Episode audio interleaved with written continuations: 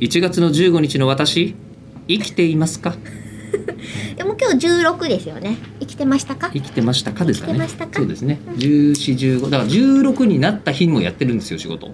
なあそりゃそういそうことうでですすよかねうんほうねえーでうんこれで、まあ、1月にいろんな仕事するって言ったじゃないですか、うんうんえっ、と今度1月の22日 にはいもう一週間も後うに1週間後に、はいえー今度あのリリーベやります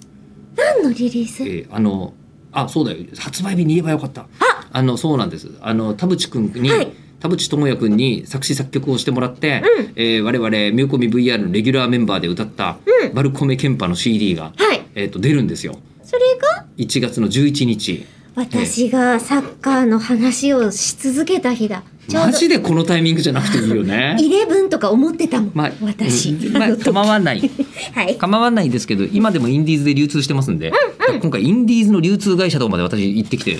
誰もやってくんないからね当たり前だ けど、うんいやできちゃうからできるんだねいやできちゃうっていうか、物好きなんだろ うなやっぱり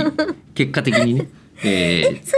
れのリリーベが22なんですか、 22日に番組イベントとして、おお、えーやることになりまして、うんえー一応今の段階だとこれちょっと年末撮ってるんで確定じゃないんですけど、あのー CD をうんどこの、ね、コミケで買ってくれてもいいし、その場で流通で買ってくれてもいいけども持ってきてくれた人にはランチェキをあげようと、ランダムチェキをあげようじゃないかというようなことを考えております。はい誰のランチェキ僕のえーいやだバルコメケンパ3人なんでランチェキだから、もう西井まりなちゃんにっちゃんのが欲しいって思っても、俺ばっか出たりする可能性も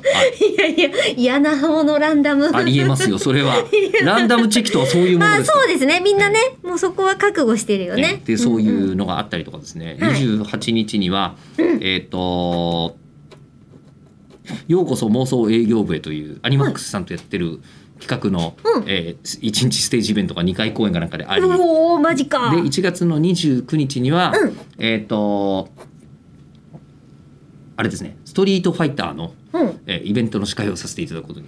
ちょっと待って、はいも、うあの1月終わるんですけどははい、い、で1月の30日に、えー、29日その後生放送やるじゃないですか、うん日生曜放日です送からやねって、うんえーその日次の日の朝、うんえーシンガポール経由の便でマレーシアに旅立ちます。にはい、